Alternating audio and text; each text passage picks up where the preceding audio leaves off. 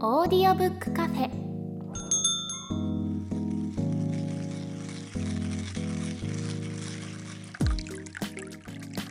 ここはオーディオブック好きが集まるカフェ。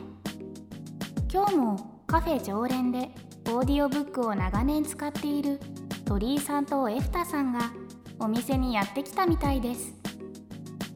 というわけで本日のオーディオブックカフェ開店です。はい。今回はなんとオーディオブックカフェに特別なお客様がお越しくださっています。えー星野リゾート代表の星野佳路さんにお越しいただいております。星野さんよろしくお願いします。あよろしくお願いします。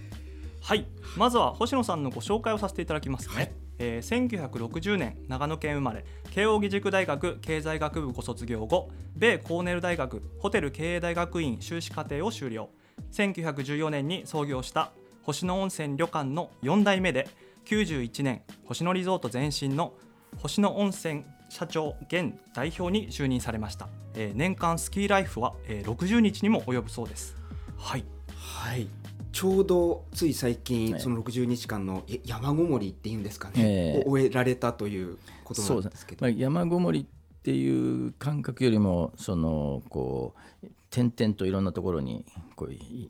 行ってる感じなんですけどね。同じところではなく同じていろいろな。そうですね。同じところに1週間以上いることはないです、へえええ。そういう意味じゃ鳥さんの生活にあーはい。合ってる合ってるかもしれないですね。無無拠点だから冬になると僕も無拠点生活的にあの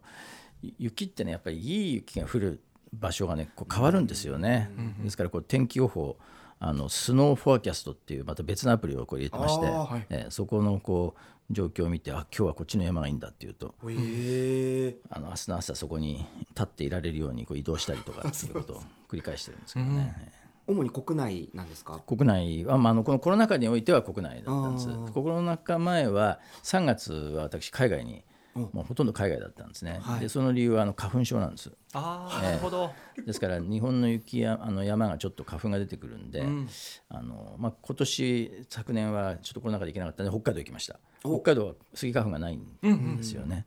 なのであのでし7月8月は今度南半球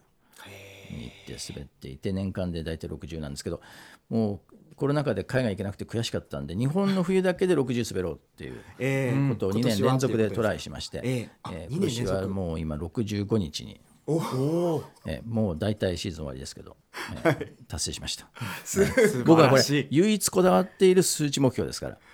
もうね会社の売り上げもなんか運営の案件数もこだわってないですけど、えーもうこの60日だけはもう必達目標なんです、ええあのスキーだけはもうフルコミットって何かの動画でおっしゃってましたもんそうなんです、えーまあ、会社のね売上とか利益とかねその数値目標を設定するってあんまり良くないんですよね。えーこれもあのいろんなところに私論文も出してますけども、はいあのどうしてもみんなねあのその目標を達成しようとして正しくないマーケティングとか正しくないことをやっぱりやっちゃうんですね。でビジネスってやっぱり質的なものが大事なんだけど、まあスキーはね滑走日数が大事なんですよ。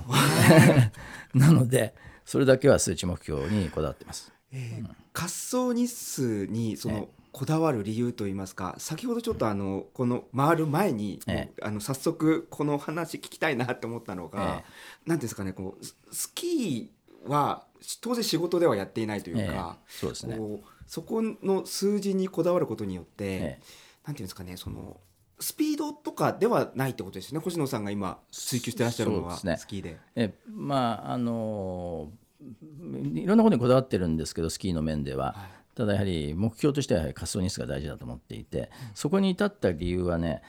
スキーが好きだったんですけど僕が50になった時、はい50になった時にどうしても残りの人生を考え始めたんですよね。そうすると、まあ、80とすると残り30年じゃないですか。で人生最後の瞬間もう今日でこれで私はあの人生終わりだっていう瞬間に僕はやっぱ後悔したくないと思って、はい。で30年後の後悔を考えた時に僕ね仕事をもっとしておけばよかったって後悔はもうないって確信してたんですよ。もう仕事ってこう永遠に続いてきますしね。あの売り上げ上げたって利益上げたってあのここでいいっていうのはないし、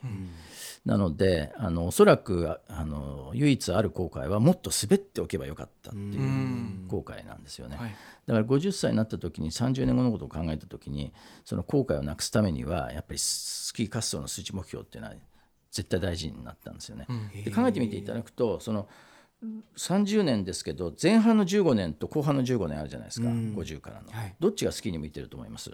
前半だと思いますけどそうですよね。当然前半なんですよね、はなんであの50から65の間と65から80って言ったらやっぱ前半のが圧倒的に体もフィットしてますしね、あの滑ることができるので前半で滑らない限りもう絶対後悔すると思い始めて、それであの60日っていうのを設定したんですけどね、いやーすごいな。ちょっとこの辺ももっと掘り下げたいんですけどはい。これ このまま1時間ぐらい話せますからね。ですね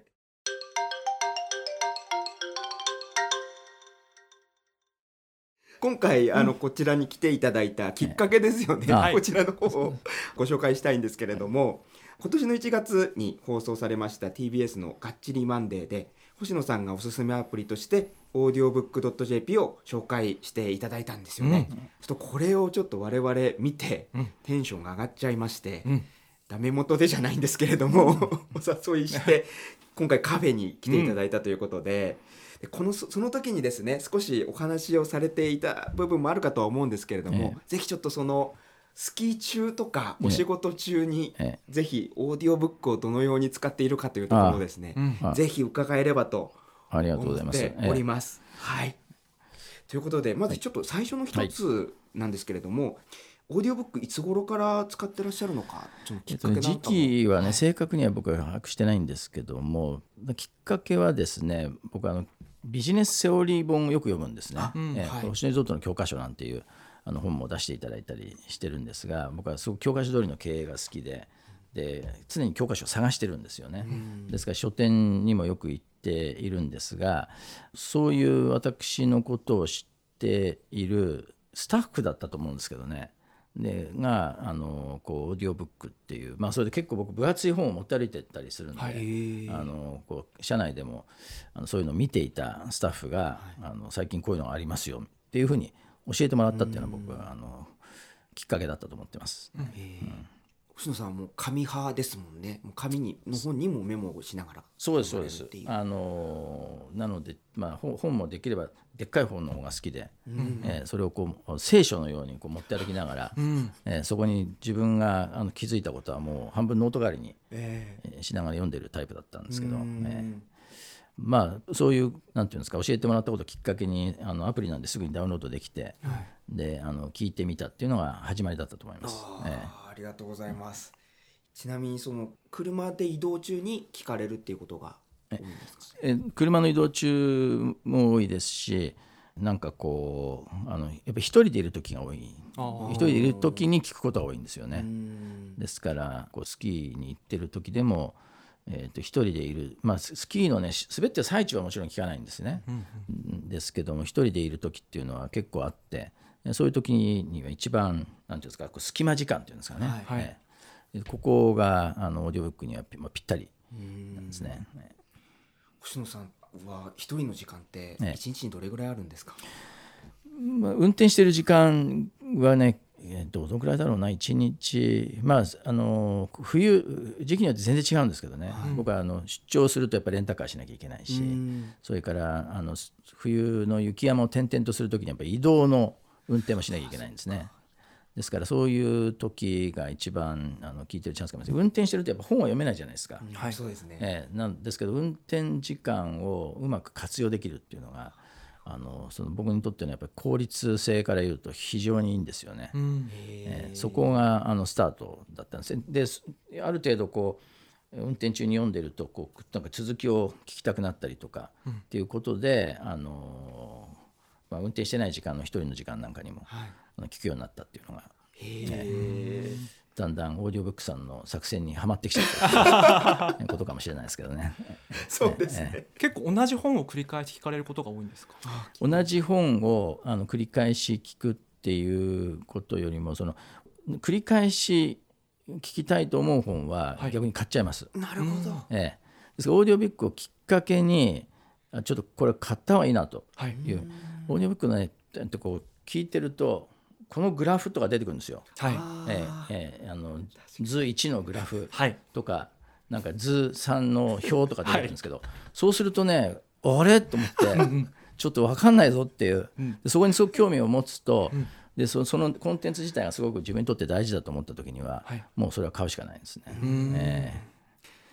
いや星野さんとこのオーディオブックあるあるの話できるとはちょっと思ってなかった。ですねえ一人感動なんかねしてたんです。そのこ図1のあのグラフとかって言ってくれた時に僕のこのあのなんかメッセージ機能かなんかにねこうグラフポッと送ってくれるといいんですよね。ああなるほど、ええ。うんうん。そうしたらもうさらに最高のアプリになるかもし確かにれないです、ね。添付資料一応ダウンロードできますけどそれは1回ずつそれをやらなきゃいけないですもんね、あ、うん、そうそうなんです、そうなんです。だからそこにこうリンクしてたりすると一番、ん。ありがたいなと思ったりしますね。いやそうですね。その辺はぜひ伝えておきましょう エンジニアさんに。よろしくお願いします。はい。はい。あと僕すごい気になったのは、ええ。あの星野リゾートの教科書の本にも書かれてたと思うんですけど、ええ。こう本を選ぶときは書店に行って一冊だけある本を、ええメンチンされてる本じゃなくて一え。え冊あるだけの本を選ぶって書かれていて、ええ。うん。オーディオブックを選ぶときはどのように選んでるのかなっていうのはすごい気になったんですけれど。もあのオーディオブック選んでる時にはあのな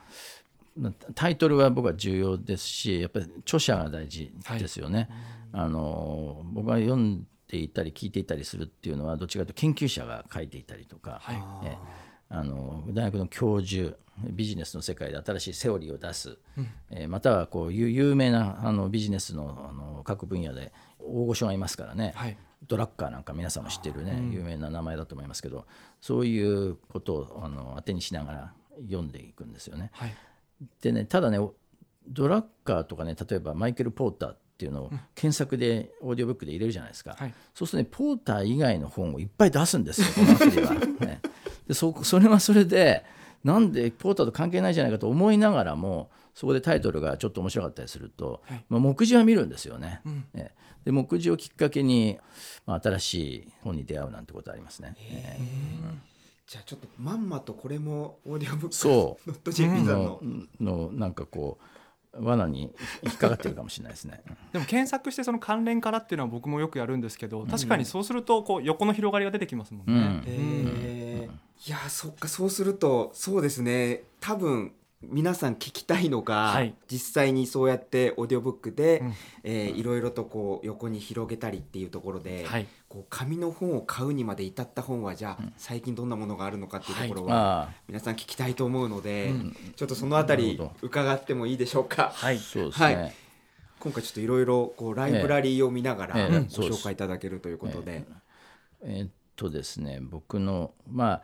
一つやっぱりオーディオブックであのこう聞き始めて自分がこう変化したなっていうふうに思うのは、あの普段書店に行ってる時には絶対に自分は読まないだろうなっていうものをいつの間にか買ってるってのがあるんですよね。え人申請の資本論っていうあーね斉藤浩平さんのはい。有名なのはこれ有名だっても知ってたんですよ僕。うんうんえーそれでなんとなくその言ってることの全体像って理解してて、はい。でそれが僕はあんまりだからそのこう本本のイメージというかあのがあんま好きじゃなくて、うんなんで今頃カール・マルクスなんだよ、うんうん。えーっていうのがあって書店でね手にしてこうレジで買うってことは絶対しない本だと思うんですよね。はい。だけどここに出てきたんでちょっと30分ぐらい聞いてみようかなみたいなか軽い感じだったんですね。ただ聞き始めたらやたら面白くて、それであのもちろん全部聞き終わって僕本人に連絡して対談までやっちゃいました。え。なんで対談がどっかの雑誌に出てこれ出てましたけど。ええ。なのであのそういうこう、えーオーディオブックがなければ発展しなかったなんてことはあるんですよね。このサブスクリプションっていうのがあるんですよ。はい。えーっとこのサブスクリプションっていう言葉はすごくし知っていて、なんとなくマーケティングの新しいあれで僕あんまり信用してなかったんですサブスクって。はい。なんかサブスクっていうのはこれなんかこう単に価格のディスカウントなんじゃないかっていう、それは僕のイメージで、はい。安くないとサブスクで物を買うなんてこと絶対しないよねと思って、あの全然信頼してなかったんですけど、はい。それがあのまあ書店ではだからそういうタイトル買わないんですがここにあってちょっと知っとかないと恥ずかしいかなと思って聞いたんですよね。そしたらなんか僕の知らなかったやっぱりそのこのサブスクの心理的な効果みたいなのが消費者に与えてるっていうのを知ってはい。それであのハフさんとの契約に至っちゃったとか、ええ。そうですよね。先日それがあのこうビジネスの面でもあのすごく自分の広がりにつながったと僕は思ってますけどね。はあすごいですねもう実際にその本を読まれて、そういった対談だったりとか、実際のビジネスにつながっていくっていう流れが起きてるわけですね。でまあ、それがこの2冊のやっぱり特徴ですね。で今一生懸命読んでるのはこの「良い戦略悪い戦略」っていうあのこれこれは僕のぴったりなパターンなんです。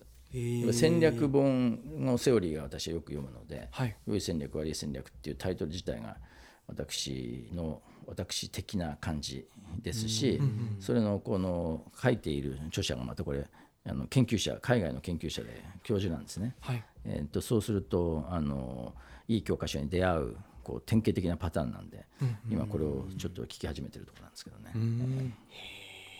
じゃあなんかこう普段あんまり触れない思想とか考え方みたいなものもオーディオブックで触れていくし、うん。もっと本当に自分の専門分野みたいなところをしっかり聞きたい時にもオーディオブックを選ぶってことなんですね。そうですね、うん。まああのよ欲を言うとだから僕の専門分野っていうのはかなりニッチなんですよね。そんなに世の中でベストセラーの本じゃないわけですよ、はい。だからどっちかっていうとまだねオーディオブックさんのセレクションをねもっと増やしてほしいと僕は思ってるんですけど、はい。えーそこはねあの今後期待したいところなんですけどね。うんそのあの同族経営といいますかファミリー企業っていうところで、え星野さん結構独自にもう研究などなさってるかとは思うんですけど、はいえ教科書に頼ることによって、うん。こう自分が正しいことをやっているっていう,、ええ。こう強い信念のもと、行動とか意思決定ができてそれを見て周りがついてくるっていうようなええ。お話があったと思うんですけど、あの教科書が通じない、あの分野っていうのも当然出てくるかと思うんですけど、その当然星野さんがいつも直面してらっしゃええ。るそのファミリー企業っていうのもまさにそれの一つだとは思うんですけど、その教科書が頼りにならないというか、うん。今自分の中にないっていう時は星野さんはどういうふうなことを取られるんですか？教科書がね通用しないことは僕はあの原則ないと思ってるんですよ。そうええ。だから全てのことは教科書で解決できるっていうのがもう私の中での大原則なんですよね。で若干そのあのいろんな環境要因で教科書をこうアジャストする必要はあるかもしれないですけど、基本的にはその教科書を見つけるっていう作業が大事だと思うんですね。でファミリービジネスの課題に関しても僕はねファミリービジネスを継いだ時1991年ですけどまだ教科書なかったんですね。ただ今ねファミリービジネスマネジメントっていう分野は世界のビジネス界の中でもう一大分野です。ねでもうあの海外の有名大学ではもうそういうなんていうんですか学部ができて、はい。えーファミリービジネスをですね学部ができてあのファミリービジネスをどうやって継承していくかなんていうことはもうメソッドになってるんですよね。ねでそのメソッドをあの教科書として学ぶってことが今すごく大事な時代だと思いますね。なるほど。なので何か今解決すべき問題があった時は、とにかく教科書になるものを探すっていうことがそうですもうね世界中のそのビジネスを研究しているビジネススクールの教授たちはもう競争しながら新しい理論を出していってるわけですよね。でその中であのすごく認められたものがこうかまあ、科学とかの分野とつ医学の分野と同じなんですよね。ですからどんどんどんどん新しいあの理論が出てきてます。なのでその理論をの中で自分に合った教科書を探すってことがもうできる時代なんだと思うんですね。でどんな課題でも必ずその分野を研究している教授がいるしでその中からこの自分の状況に合ったものを探すっていうのはあのすすごく大事なステップだと思います。じゃあその一冊をずっと聞き込むというよりは、何冊かその検索みたいな感じでお聞きになっている時間も結構長いって感じなんですか、えっとまあ、検索に聞く時間はあの長いですね、まあ、そういう意味でオーディオビックの使い方は僕は今までの教科書探しとはちょっと違うかもしれないですね。先ほどちょっとあのお話ししたんですけどやっぱり僕のねこのセオリーを探すっていうのは非常にニッチなんですよね。ですから本当の意味での教科書っていうのはねまだオーディオブックさんの中であの、まあ、訳されていないというか、本手に入らない分野もすごく多いんですね。ですからどっちかというとそういう分野も確かに聞いてますけどもどちらかというと先ほどこれ書店では読まないよなっていうようなものをあのちょっと聞いてみると面白いっていうのが僕の中での新しい発見だったですね。あの若い方といいますか、30代40代ぐらいの方うんが聞くといいよっていうようなええ。もの、もしオーディオブックの中でライブラリの中にございましたえが若い方がですか、若いというかそうですね、えまあそうですね。うん。このリスナーさんたちも結構若い方そうなのですね20代からはい。40代ぐらいの、僕らぐらいですかね、えあそうですか。はい。いやあんまりねそういうの僕あの自分のライブラリにないんですけど、あえー唯一あのあるとするとねこのピケティっていうね21世紀の資本論っていうのがあるんですけどね、はい。これをね30分で理解するっていう本があったんですよね。はいでこのこの朗読はねあの、まあ、早いしだからピケティをなんか俺はピケティを読んだんだって人に言えるっていうね、えーそのそういう意味ではすごくあのコストパフォーマンスの高い、えー一冊だと思いますね。すごい嬉しい。読んだって言いたいっていうのに。ピケティの資本論を、あの読みましたよってやっぱり言うっていうのはねやっぱ大事ですよ。ええそそれとあとこの斉藤浩平さんの「人申請の資本論」っていう、はいええこの2つ読んどけばなんかすごいあのこうビジネスの経営者っぽくあの話ができるようになるんじゃないかなと思いますね。いやーこのオーディオブックの話をするときにええ実は結構その話題になるというか、ええその読みにくい本を読んだ風になれるというか、うん。ええ。そのやっぱ音声なので、ええ。当然その聞き流してる部分もあるんですけど、うん。こう読み切った感はすごく残るよねっていう話でうん。よく盛り上がるんですけど、ああそこに太鼓判いただいたなっていう感じが。あのねあの直接あのオーディオブックのとは関係ないんですけど僕はやっぱりあの浅く広く読んどくっていうのは結構大事なんですね。今までの本の読み方でも僕は最初の30ページ、えーだけを読んでそのままにしとくっていうものもいっぱいあるんです。うん。えー。でそこにはどんなことを解決する教科書なんだってことだけ知っといて、でその課題にぶつかった時にまたその本に戻るっていうパターンなんですよね。ですからそうそういうあのこうなんていうんですかね。本を読むっていうよりも、えっと本の中に書いてあるコンテンツを、えっと自分として理解しておくっていうんですかね、あのそういうあのことをよくやってますね。ええ。ですから10一つ一冊一冊を10割理解する必要はなくて、まあ、下手するとね23割理解しておけばいいよね。ええ。でそうそう23割理解しておいて10割に必要になった時にまたそこに戻ればいいっていう、そそうそういう感じの読み方なんですけどね。確かにそれは本当大事なことですよね、頭の中に作品を作っておくというかそうそうそう。まさに必要になった時にうん。検索して引っかかってきてそれを読めばいいっていうこの安心感すごいですもんね、うん。うん必要になった時にやっぱりあの本じゃあもう一回読むかっていう感じで思い出せるものなんですか、思い出せますね。それは。へえなんていうんですかね。それなぜかというと自分が課題にぶつかっちゃって、でそその教科書をやっぱり探しに行ってるからなんですよね。その時にこういう課題なんか前に、まあ、聞いたことある読んだことあるっていうのがやっぱり記憶に残ってるんでそこから戻るっていうのはそんなに難しいことではないですね。いやちょっとまだまだこんな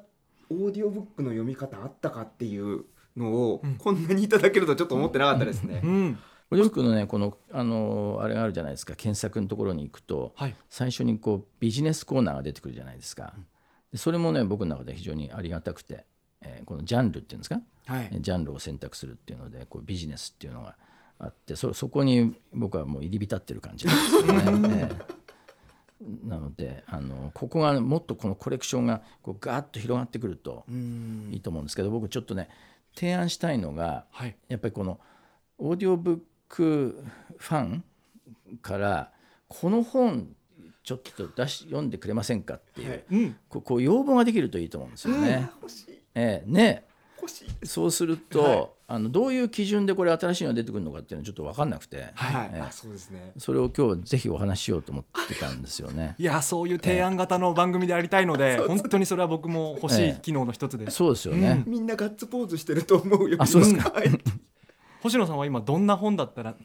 新しく出てほしいなって思います。僕ねやっぱりマイケル・ポーターっていうビジネスの世界ではもう大御所中の大御所なんですよ。はい。その大御所のね本が少なすぎる、うん。オーディオブックの中にはね一旦どっかでそのマイケル・ポーターの戦略、はい。それからあのデイビッド・アーカーのブランド戦略、ここら辺のね彼らのトップ5ぐらいの本を一応こう揃えておくと、ドラッカーだけは一生懸命あるんですよ、ねけどポーターとミンツバーグとデイビッド・アーカーが少ない、ええこれが今の問題だと思います。一度読んだことはあるものでもやっぱりオーディオブックでもう一回聞きたいみたいな本になりますか？そういうのは。もあもちろんなるしそれからこれからのそのオーディオブックさんにとってのそのビジネスマンがこのアプリを使っていく上では、その大御所をちゃんと押さえておくっていうのはね僕はすごく大事だと思いますね。いやでも本当に作品としてオーディオブックっていうものは使えるっていうお話今日すごくあったかと思うんですけど、本当に多分こう聞き切るっていうのは確かに難しいかもしれないんですけど、本当に30分だけまず順番に聞いてしまうとかいうことで自分に作品を作っていくっていうことは、あの全然難しい本でもできるなっていうのは、やっぱ我々も使ってると思いますもんね。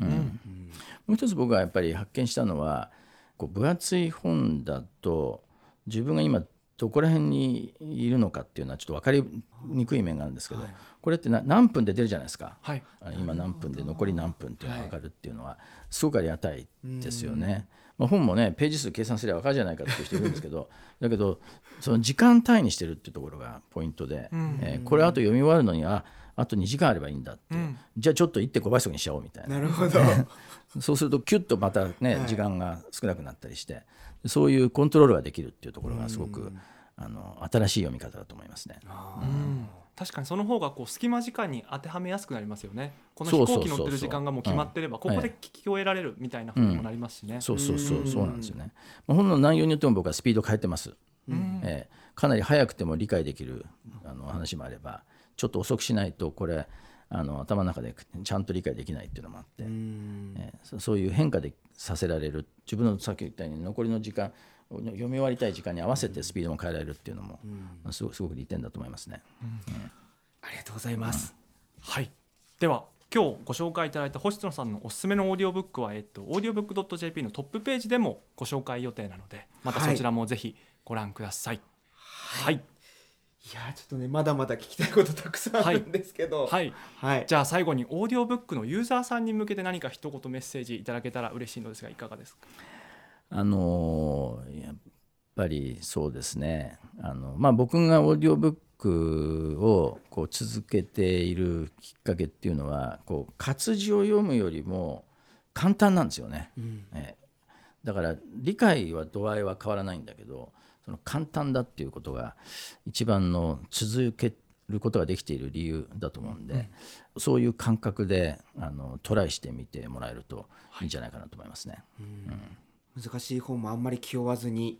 簡単にとりあえず耳に入れるみたいな。そうですねやっぱりなんかものをこう目で読んでいくっていうよりもなんか人間やっぱり聞いてる方が楽なのかもしれないですね。え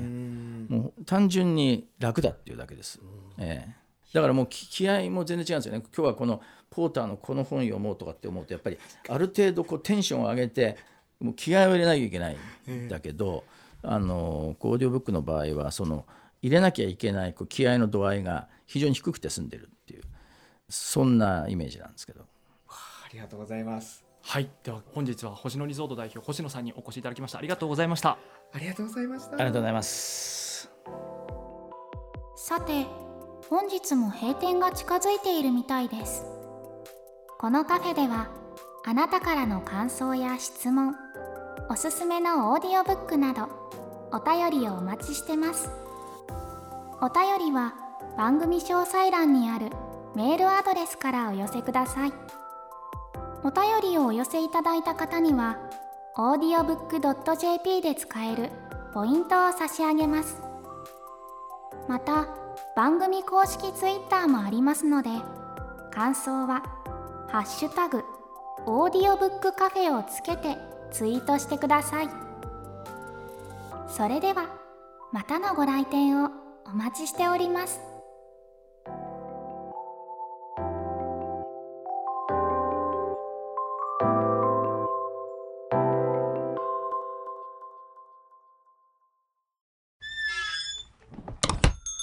常連さんの帰り道。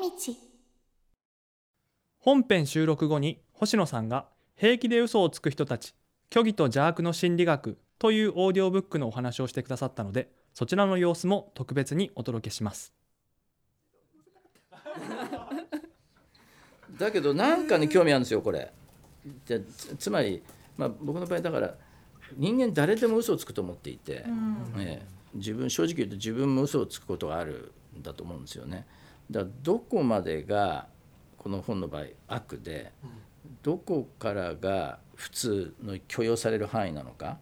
っていうことをねこう前編にわたってこう模索しながらいくんですよね。で自分の昔の行動であこれってもしかして悪の領域に入ってたんじゃないかとかいやそうじゃなくてやっぱこれってやっぱ普通なんだなとかっていう安心感があったりとかそそれがあの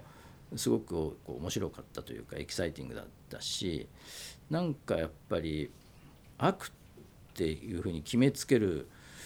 僕らは決めつけて呼んでたんだけどそういうことってなんかこうなんかこう線があるわけじゃなくてねグラデーションになっていてっていうのを発見したっていうのが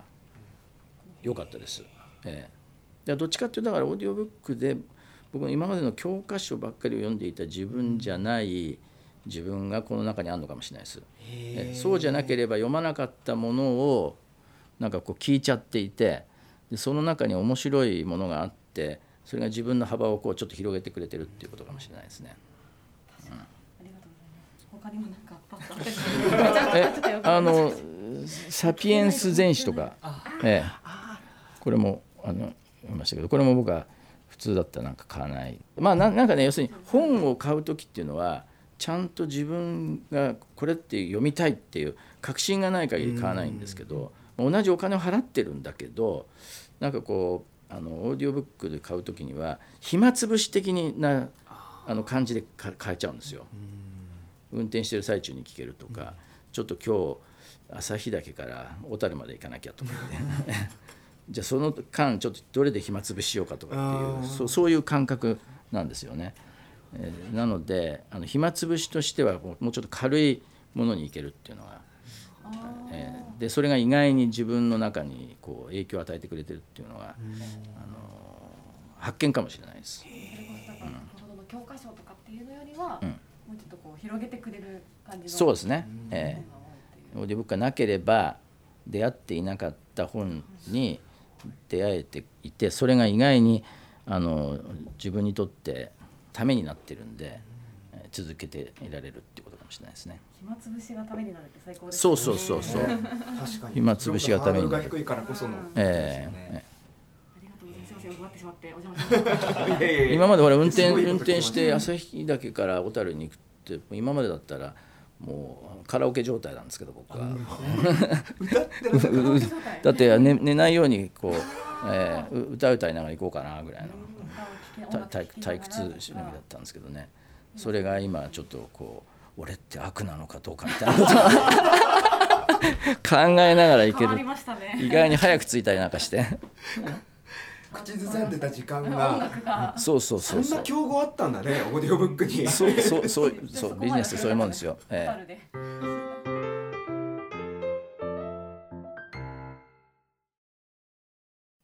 はい今日は本編の方で星野リゾート代表星野さんにお越しいただきましたがいかがでしたか？いやまああのー、聞いてくださった方は多分伝わってると思うんですけど、はい、緊張した。いや本当に緊張しましたね。僕なんて最初のあのご紹介のところでしっかり噛みましたからね。しっかり噛んでいただいて、はい、いやでも僕それで少し、あの緊張和らいだというか、うんうん。うん、でも若干あの最初ペンをペンを持つ手がプルプル震えてたらしいけど、ね、マジかみたいな。うんいやーなんかねこう普段さすごいリラックスしてやらせていただいている、うん、カフェだから、はい、急に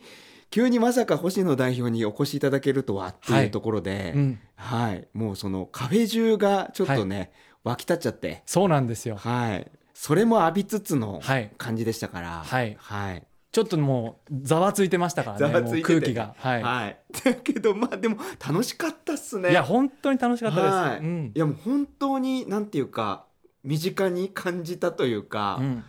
あの星野リゾートの代表っていう感じで、うん、まああのね、我々もちょっと予習じゃないですけど、はい、本読んだりとか、うん、えー、動画見たりとかして、はい、ねなんかいざってこう望んでさ、うん、すごい局の人がい。らっしゃるのかと思ったら、はい、もうすごいなんだろう等身大に話してくれて、いや本当に、うん、すごいフランクでしたね。そうですね、うん、なんかテレビとかで見てる印象がやっぱり僕もあったので、うん、もっとこう本当にビジネスマンというか経営者っていう形で、はい、なんかこうちょっとオーラもあるのかなと思ってたんですけど、人を近づけないオーラですよ、はいはい、でも全然そんなことなくて、ね、本当にどんな話に対しても受け答えしてくださって、すごいやりやすかったですね。やりやすかったし、いい声じゃない？はい。聞きやすいいい声でしたね。あのいや本当ねこう言いたかったんだけど、うん。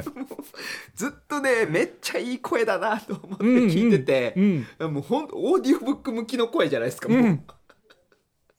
すごいなんかあの何なんとか揺らぎみたいなの出てるって思いながら聞いてたんで、うん。それは多分こね今回の話聞いてくださった方確かに。みんながそうだよねって思ってくれる気がします。うん、なんか本当に地に足のついたというか、落ち着いた声で、でもそこにユーモアもちゃんと溢れていてっていう形で聞きやすかったですね、お話。そうですね、うん。本当オーディオブックなんて言うんだろうな。まあ僕が聞き始めた理由っていうのは、はい。それこそ隙間時間を使ってう、ん。それこそ星野さんみたいになんだろうなこうもうありていの言葉使うと成功者になりたい的なうんうん。モチベーションで聞き始めていたと思うんですよね。はい。うん、でもなんかやっぱりすごく実際にロールモデルの方を目の当たりにして、うん。こうやってこうオーディオブックのあるあるの話をすると、すごく自分でももっと頑張れそうみたいなうん。感覚にうん。なれてあのすごく良かったですね。うん。はい。なんかこんなこと言ったらそんなわけねえよって思う人もいるかもしれないんですけど、なんかちょっと地続きに感じられましたよね。そうそれ。うん。いいこと言うな。そう地続きな感じを実感するってうん。すごく重要なんだなってなんか思いましたね。ううん。んだからなんかこうやってオーディオブックを聞きながら一つずつ課題に向き合ってどうしたら解決できるん。だろうって思いながら聞くことってやっぱり星野さんも実践されていて、うん。それは本当に大事なことなんだろうなっていうふうに感じられましたよね。うん。やっぱそのねオーディオブックの感動ポイントがうん結構同じとかさ、うん。ちょっと嬉しかったりしますし、うん。はい、あとあの30分ぐらい聞くだけでいいって話も僕は結構なんか励まされたなというか、その作品を作るように聞いておいて、その問題にぶち当たった時にまた戻ってこれる本をうん、広く浅く押さえておくっていう話は確かに。いやすごい大事だなと思ったんですよね。いやそうですね。あれは本当になんだろうこう常日頃こう問題にぶち当たっている人の発想だなってすごい思いましたね。そうですね。実践者の声でしたね。そう。うん。だからあのその度本当毎日ぐらいでもいろんなうん。あのトラブルに見舞われて、うん。でそれ毎回毎回頭の中から引っ張ってくるっていうことの繰り返しなんでしょうね。うん。うん、だからそのために頭の中に作品を作るっていう風な読書の仕方っていうのをしていて、